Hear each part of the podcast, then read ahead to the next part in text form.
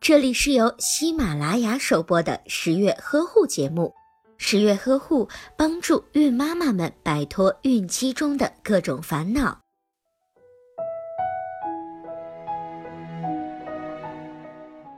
外出防晒的时候必须涂抹防晒霜。那么，孕妇能使用防晒霜吗？当然可以了，只要是产品合格，准妈妈不过敏，一般都可以涂防晒霜。所有的防晒产品一般分为物理防晒剂和化学防晒剂两种。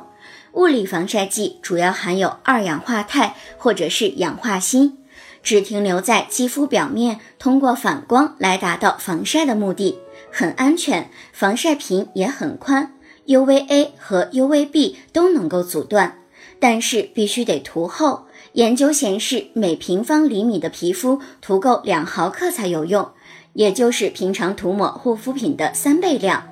因为物理防晒剂更容易感觉到干燥，涂抹前应该做好保湿的工作。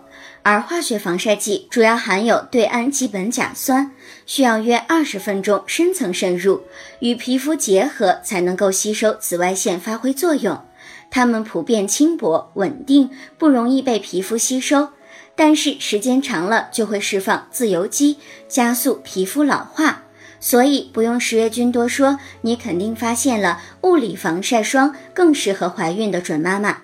而且一般情况下，防晒粉多属于物理防晒剂，防晒喷雾大多属于化学防晒剂。防晒剂自身降解，不断和紫外线发生反应，一般两小时左右就会失效。所以长时间在户外，防晒霜要每隔两小时补涂一次。好了，我们现在已经知道了，准妈妈应该涂的是物理防晒霜。知道了这个大分类之后，下面就该选用具体的防晒霜的 SPF 和 PA 值了。SPF 是防 UVB 的，也就是防表皮晒伤；而 PA 则是防 UVA 的，也就是防晒老、防晒出病。日常出门，一般 SPF 十五、PA 双加的防晒霜就足够了。阳光较强的时候，SPF 就往上加。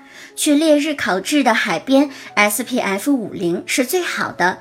但是别忘了及时补涂。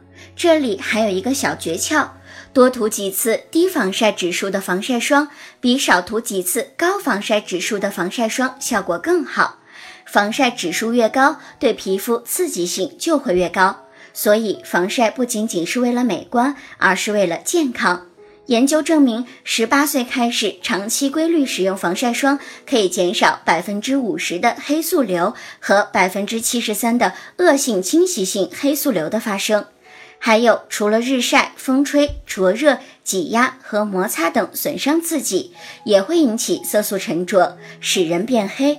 所以，想要拥有瓷白美肌，就得避免一切形式的皮肤刺激。以上呢，就是孕妇防晒的一些知识。跟着十月君学习了这些防晒知识以后，就再也不怕被夏天这个小恶魔困在室内不敢出去了。好了，本期节目到这里就结束了。如果你想知道更多的育儿方面的知识，不妨在微信中搜索“十月呵护”和“宝宝呵护”，点击关注之后，就可以和十月君在微信上进行互动啦。